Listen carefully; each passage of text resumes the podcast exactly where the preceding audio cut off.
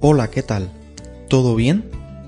Comparto contigo en esta mañana especial una reflexión espiritual sobre la oración. La oración en el Espíritu. Pero vosotros, amados, edifíquense sobre su fe.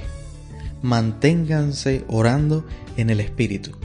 Y estoy parafraseando para ti el pasaje de Judas, versículo 20.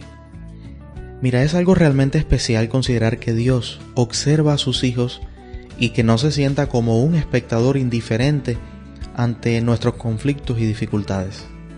El Señor conoce que somos débiles y flacos en la oración y sin embargo no está enojado con nosotros. Por el contrario, Él es compasivo y es amoroso y en lugar de cerrar la puerta de su misericordia, inventa nuevas formas para llevar al débil con su propia fortaleza.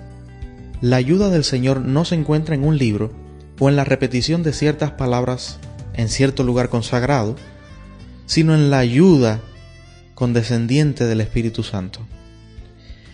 Mira, yo he comprendido que el Espíritu Santo está actualmente dispuesto a ayudarme a orar y que me dirá cómo hacerlo y que cuando llegue a ese punto donde yo siento que me faltan las palabras para expresar mis deseos, Él se va a hacer presente en mi necesidad y va a interceder por mí con gemidos indecibles. Por ejemplo, quiero que veas junto conmigo ese momento especial donde Jesús estaba en su agonía en el Getsemaní. ¿Sabes?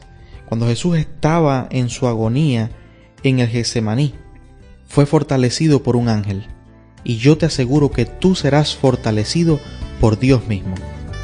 Este pensamiento no requiere de adornos o de alguna retórica alguna toma esta verdad como si fuera un lingote de oro, de oro de Ofir, y valórala como tal. Esa verdad, esa verdad no tiene precio. El Espíritu Santo se complace en ayudarte cuando tú estás de rodilla orando. Yo recuerdo de, niño que mi abuelita siempre decía, cuando nos arrodillamos el diablo tiembla. Y aunque tú a veces te sientas que no puedes ni articular siquiera dos palabras cuando hablas con la gente, yo te aseguro que el Espíritu Santo te ayudará a hablar con Dios. Y si frente al trono de la gracia te faltan palabras, tú no fracasarás en tu intento de obtener la bendición de Dios y tu corazón saldrá vencedor. Dios no necesita de muchas palabras para entendernos. Él nunca lee las peticiones según nosotros lo decimos de boca para afuera. Ten presente esto. Sino que Él lee de acuerdo a nuestro ruego interior. El Señor toma nota del anhelo, del deseo, del suspiro y del clamor. Mira, permíteme hacerte una comparación para que entiendas quizás un poquito mejor. Recuerda siempre que lo exterior de la oración es como la concha y la oración interna es como la perla, su verdadera esencia. Ciertamente la oración que nace de la amargura y la angustia de un espíritu desolado, es decir, un clamor disonante muchas veces para los oídos humanos, realmente es música para el oído de Dios. Mira, quiero dejar para ti un consejo.